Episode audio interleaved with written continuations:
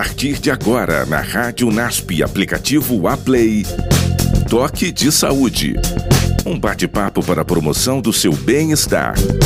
Podcast do projeto de extensão do Programa de Mestrado em Promoção da Saúde do NASP Campus São Paulo. Olá, nós vamos dar início a mais um programa Toque de Saúde.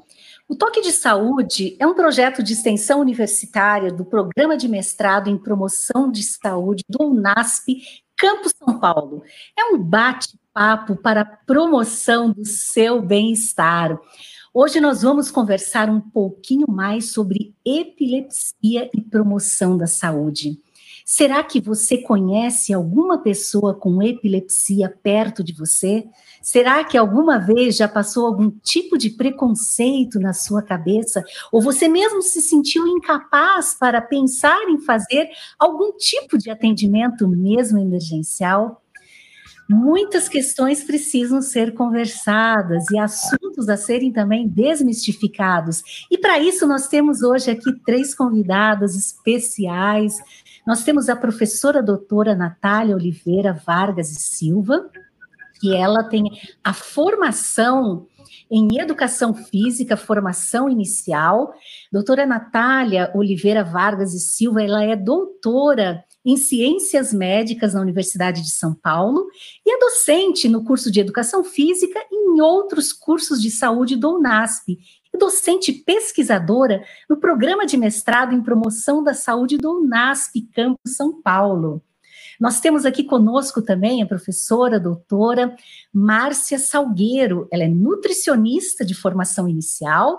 Márcia Salgueiro é doutora, mestre doutora em saúde pública pela Universidade de São Paulo. E ela também é docente no curso de nutrição e professora pesquisadora no programa de mestrado em promoção da saúde do UNASP. E temos a alegria também de receber aqui uma nobre egressa, a Priscila, Priscila Souza. Priscila é fisioterapeuta de formação inicial, ela foi orientanda, fez trabalho de pesquisa acompanhado pela doutora Natália. E Priscila, ela tem ela tem se especializado já, mesmo antes de vir ao mestrado, ela já tinha interesse no estudo da, de reabilitações neurológicas. Ela fez curso relacionado a essa questão na USP, na Metodista, ela é mestre em promoção da saúde pelo NASP, e ela também ela é sócio fundadora da Realtability, que trabalha com cuidados, educação e promoção da saúde, uma empresa criada para promover saúde. Coordena a equipe multidisciplinar do núcleo de neuropelveologia em doenças neurológicas ela é professora já adjunta no curso de fisioterapia da Unip. É muito bom nós termos aqui essas especialistas hoje para nós conversarmos um pouco sobre esse assunto. E nós vamos conversar inicialmente com a Priscila. Tudo bem, Priscila? É, eu acho que vai ser muito importante nesse momento, não é? Você dar o seu alô aqui inicial e nós entendermos um pouquinho melhor o que é a epilepsia, não é? Qual é a sua origem? O que você pode nos falar sobre isso? Seja bem-vinda. Obrigada, primeiramente, obrigada pelo convite. É muito bom poder estar com vocês, né? É, agora do outro lado, assim, participando é muito importante. Estou muito, muito feliz. E falar de epilepsia, assim, para mim é. Eu cheguei no mestrado querendo falar sobre epilepsia, né? Vim já de outros estudos e foi muito importante como a gente direcionou é, o tema. É, a epilepsia é uma doença neurológica comum, né? E ela é cercada por preconceitos e desde muito tempo estuda-se epilepsia, né? E existem comissões de classificação da epilepsia que onde eles preconizam e definem uh, a epilepsia como uma doença neurológica comum que é desencadeada focos epileptogênicos na região do cérebro e a epilepsia ela pode ser dividida em dois tipos, né? A parcial ou a focal ou a generalizada, né? Então, a parcial, ela, a pessoa vai ter um foco epileptogênico em um dos lados da região do cérebro, do hemisfério, hemisfério, cerebral, e a generalizada é quando você tem todos os focos epileptogênicos em todas as regiões dos hemisférios do cérebro, tanto é que é uma das epilepsias mais graves, né?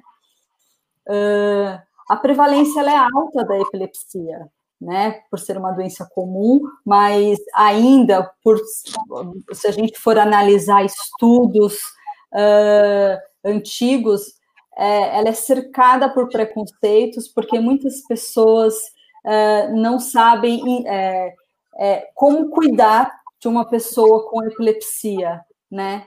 Muitas vezes, por ser uma doença é, é, grave do seu ponto de vista motor, né, e visual. Então isso gera um impacto muito grande para as pessoas quando vê o, uma pessoa com epilepsia. É, é muito interessante, inclusive a gente tem visto que mesmo a Organização Mundial da Saúde tem colocado, né? Você tem aí oito pessoas em cada mil já com a incidência, não é, são acometidos de epilepsia no mundo, temos mais de 50 milhões de pessoas, não é, com epilepsia. Então, é necessário que as pessoas em geral, é, eu acho que nos estudos que você fez com a doutora Natália, vocês enfocaram muito a importância do profissional da saúde estar habilitado para, porque mesmo profissionais da saúde, no início e ao final da sua formação inicial em saúde, é, tem se observado, acho que em diferentes locais, não apenas no, no Brasil, que há dificuldade de compreensão não é? De como você deve atender, como você deve realmente tratar com essa doença. Então, nós precisamos conversar um pouquinho mais sobre a epilepsia. E eu acho que vai ser interessante até nós termos nesse momento a colaboração da doutora Natália, doutora Márcia, e vocês podem estar trazendo para a gente, Priscila, alguns desses estigmas. Quais são alguns desses mitos? Pode ser que os nossos ouvintes aqui do, do Toque de Saúde, na Rádio NASP, sejam pessoas que também já ouviram, seja por crendices populares, sejam por conhecimentos que vão passando de boca em boca no decorrer dos séculos, e nós precisamos talvez quebrar essa barreira, né? Quais são alguns desses estigmas? Quais são alguns desses mitos? É, assim, na, na, minha realidade, assim, como fisioterapeuta, né, e, e, sendo especialista em neurologia, eu tinha uma, eu tenho, eu tive e tenho até uma grande dificuldade de ter num consultório crianças com epilepsia. E muitas vezes essas mães ou profissionais de saúde não indicam o processo de reabilitação de crianças com epilepsia com medo da, da estimulação da fisioterapia, né, dos manuseios é, fazer com que aumente os focos epileptogênicos, né? Então, essa família ou mesmo um profissional de saúde que poderia estar indicando o processo de reabilitação não indica por medo de aumentar essas crises, né? Então você já tem um certo uh, preconceito em relação à definição da epilepsia, né? O que, o que, que faz aumentar esses focos epileptogênicos, né? Porque é uma, é, já é uma estrutura, né? Já tem aquela estrutura na região do campo é, do sistema nervoso central que ali vai ficar a epilepsia, não é o manuseio a mais ou a menos que vai aumentar esses focos epileptogênicos. Isso né? pode né? prejudicar a qualidade de vida como um todo da pessoa, não é? Imagina a importância de estar fazendo essa reabilitação em fisioterapia ao longo né, do processo ou da sua vida. É, a doutora Natália também poderia nos falar algum desses mitos?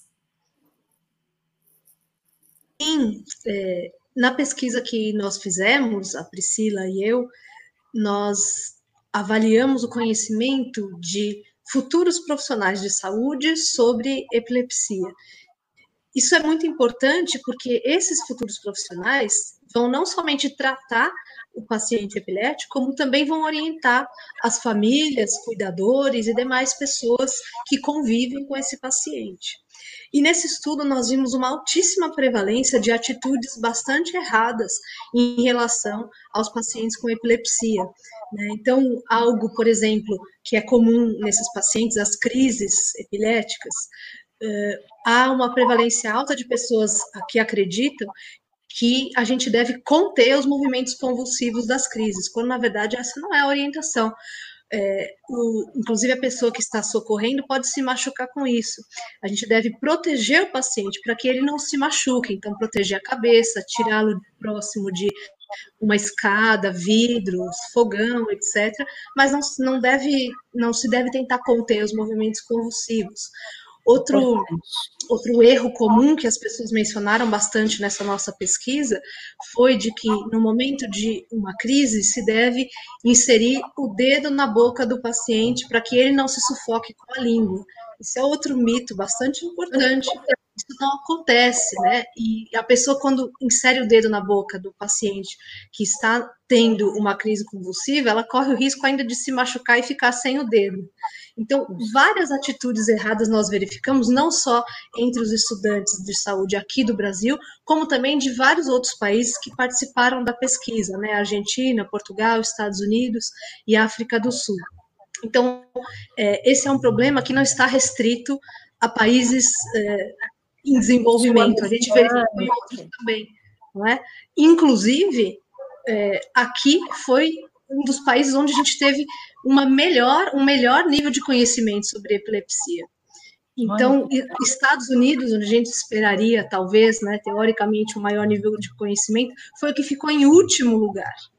Tá? Então, a formação do profissional de saúde tem um impacto direto no tratamento desses pacientes e ela, a gente precisa dar uma atenção maior, porque erros bastante comuns a gente estava verificando em estudantes que se formariam no final daquele ano onde a pesquisa foi feita, né? E isso é bastante importante para que esses erros não se propaguem.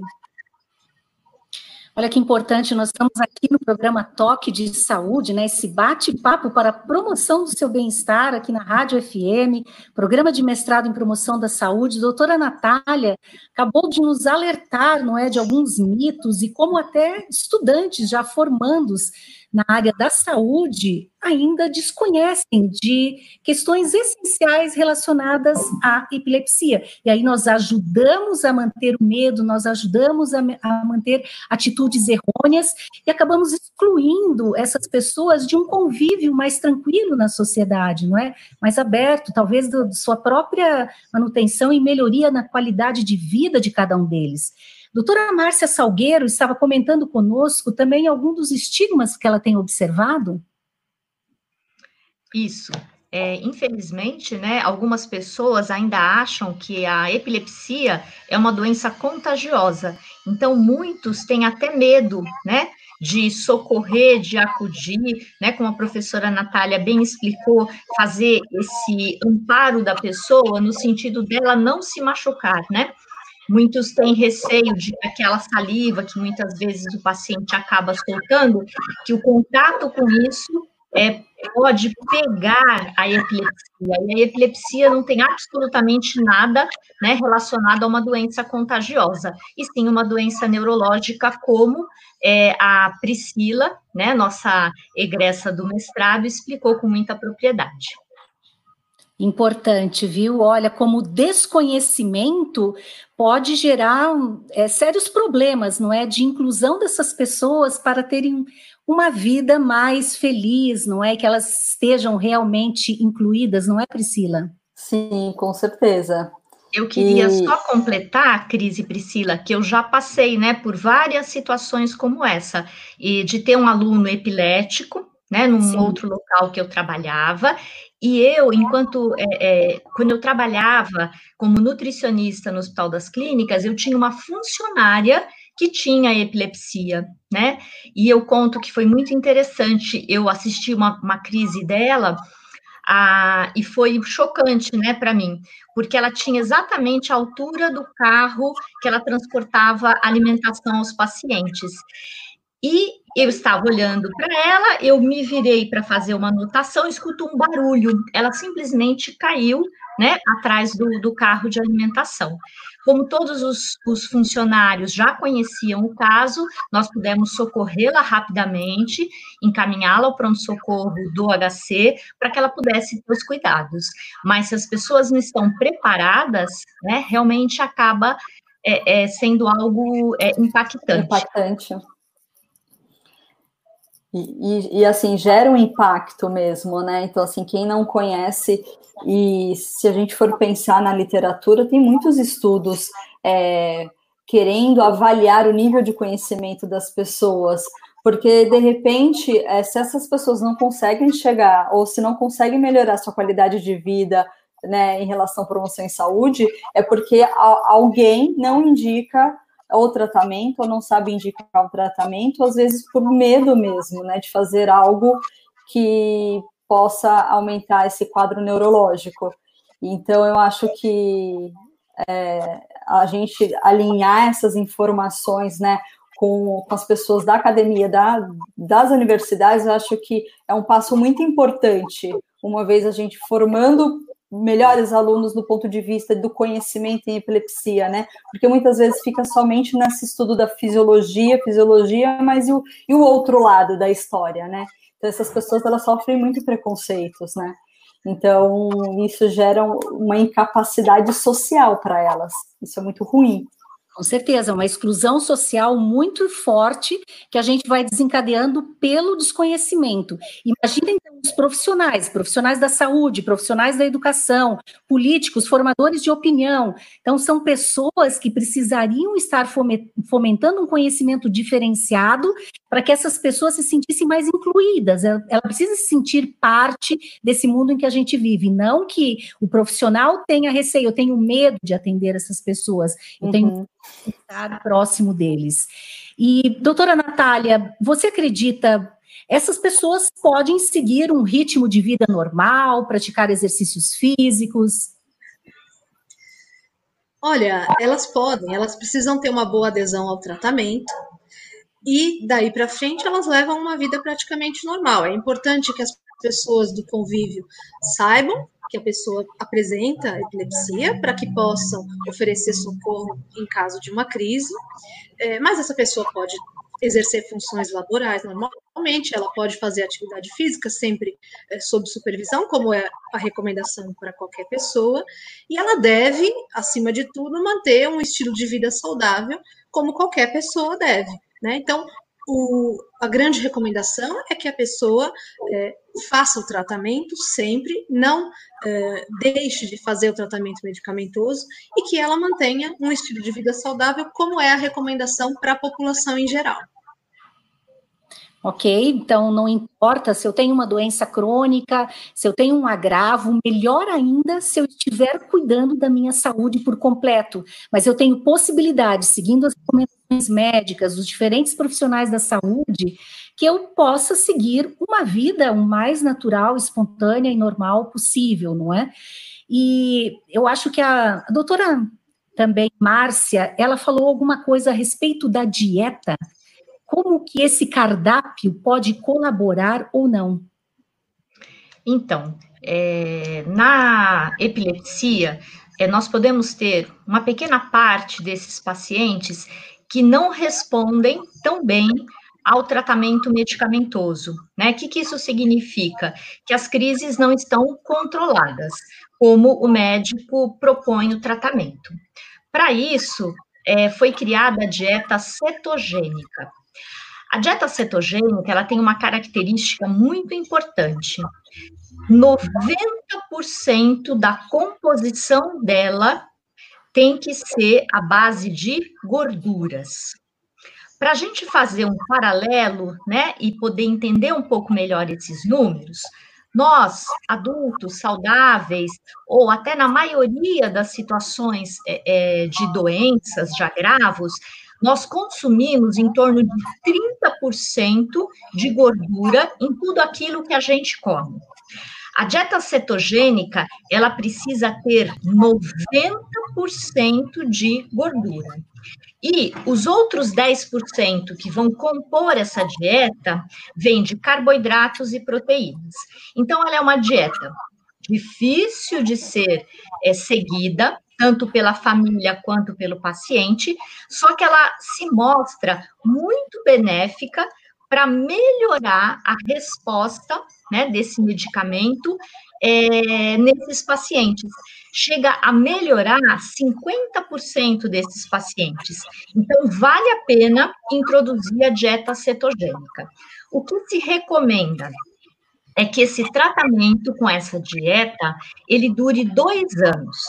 A partir desse tempo, a equipe precisa reavaliar. Porque, vejam, ela é uma dieta à base de gorduras. E as gorduras, elas têm também, nessa quantidade tão grande, elas Sim. poderão ter prejuízo. outros males. Outros problemas. Então, a equipe vai ter que avaliar muito bem.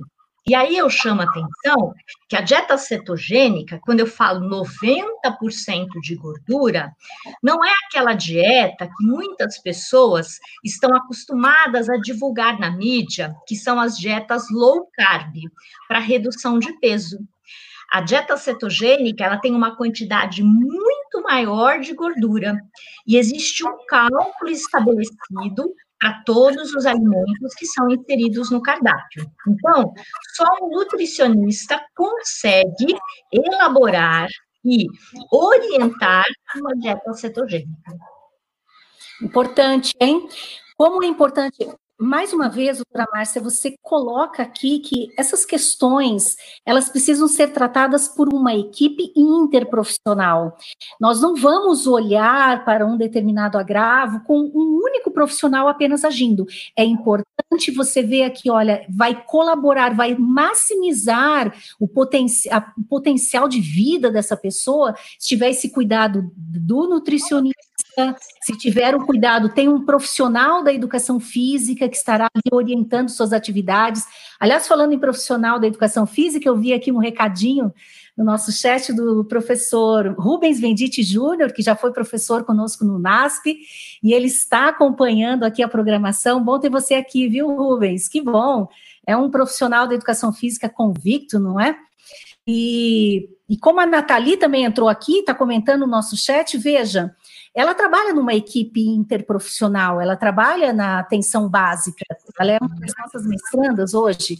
E, doutora Márcia, você coloca mais uma vez a importância aqui de que esse olhar mesmo da epilepsia precisa de diferentes atores. Você vê, a Priscila falou no início, olha, por algum tipo de problemática, as pessoas não faziam a reabilitação com o fisioterapeuta, com receio de que isso pode, pudesse ser prejudicial. Então, como é importante você ter uma equipe muito bem formada nas suas especialidades, mas que estejam olhando para aquela problemática numa visão muito mais integrada, não é? Que beleza. E eu ressalto, Cristina, que quando a gente fala da dieta cetogênica, é, é uma dieta que precisa ter o envolvimento total da família né? Porque é uma dieta onde os alimentos precisam ser pesados, separados, né? Um cardápio é bastante, vamos dizer, no início, é, os nutricionistas precisam treinar, né? É, os envolvidos no preparo e nos cuidados, né? Então é muito importante, tanto que alguns centros de pesquisas ainda é, iniciam a dieta cetogênica com o paciente internado, porque você tem que induzi-lo a um jejum jejum de 24 a 48 horas para ele começar a produzir o que a gente chama de corpos cetônicos, e é fácil, né? É, se uma pessoa ficar muitas horas sem comer e você for conversar com ela, ela tem aquele hálito diferente. Isso é um processo de cetose. Você está queimando alguns combustíveis do seu corpo para produzir energia. E nessa queima você produz os tais chamados corpos cetônicos, que é o que você precisa para poder otimizar essa medicação da epilepsia, né? Então, é, ela é uma dieta benéfica quando todas essas possibilidades são vistas, né? Se a família vai ter condições de fazer, se essa criança ou esse adolescente ele é acompanhado, se tem uma equipe envolvida. Então, é, demanda, né? É, é uma, um manejo mesmo de várias pessoas. Não é uma coisa que vai funcionar mediante uma pequena prescrição da dieta.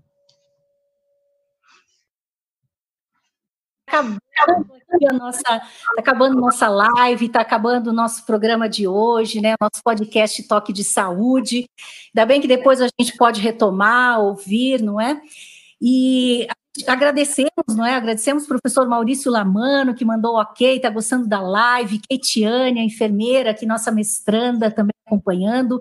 A Nathalie também deixou aqui a recomendação como enfermeira que a gente deve cuidar com os tratamentos e os exames periódicos que precisam ser feitos com cada um desses pacientes. Doutora Natália, ela enfatizou que o tratamento medicamentoso deve ser levado com rigor, é claro, com todo cuidado, em todo tempo.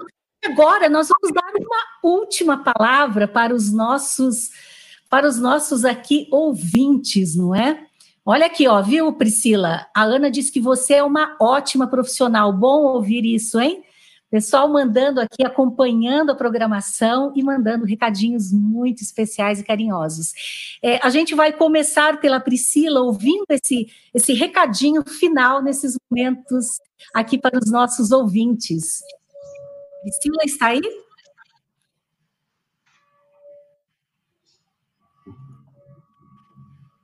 Ah, estava no mudo.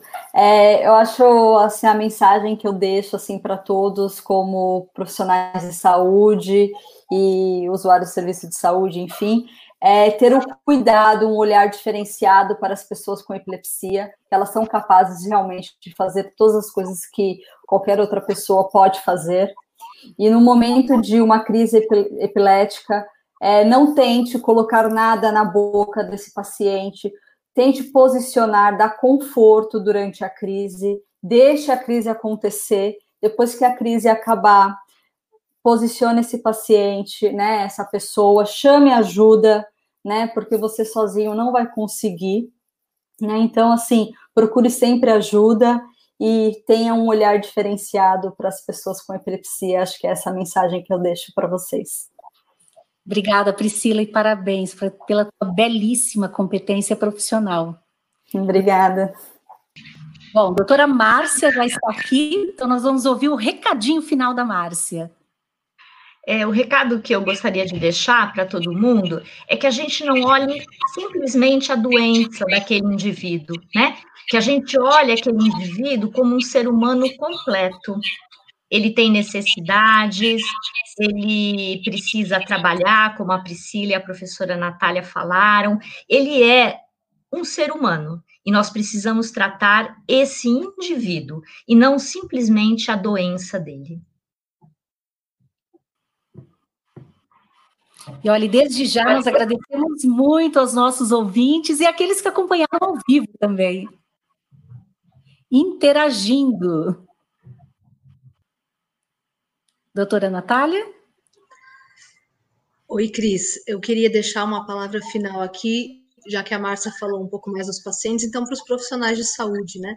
A epilepsia é uma doença comum, então nós temos que dar uma atenção especial a ela, a esses pacientes, e não há mal em não conhecer tudo sobre todas as condições, mas nós temos a obrigação ética de procurar conhecimento, para que a gente possa é, impactar positivamente na qualidade de vida dessas pessoas e da sociedade em geral. Afinal, todos nós convivemos juntos, então é nossa missão também orientar a sociedade em geral sobre os cuidados com o paciente epilético, é, sobre é, o fato de ele ser uma pessoa comum como qualquer um de nós e que pode ter uma vida comum, porque assim a gente vai ter uma convivência melhor entre todos nós. Que bom, que bom, né? Vamos ser mais includentes, não é? E ajudar a promover saúde e não a exclusão social dessas pessoas, não é, não é mesmo? Então, fica um recado para todos os nossos ouvintes em geral do Toque de Saúde, e em especial aos profissionais de saúde e também da educação. Obrigada, Marta Lira, obrigada, Ana Belíssima, obrigada, Health Ability, pelo incentivo e por vocês estarem acompanhando, curtindo, gostando do nosso programa. Então, fica aqui o nosso grande abraço. Então, podem continuar divulgando, o podcast vai estar aí no ar, a gente pode até ouvir novamente. E até o nosso próximo Toque de Saúde. Você ouviu na Rádio NASP, aplicativo Aplay, Toque de Saúde. Um bate-papo para a promoção do seu bem-estar. Podcast do projeto de extensão do Programa de Mestrado em Promoção da Saúde do NASP Campus São Paulo.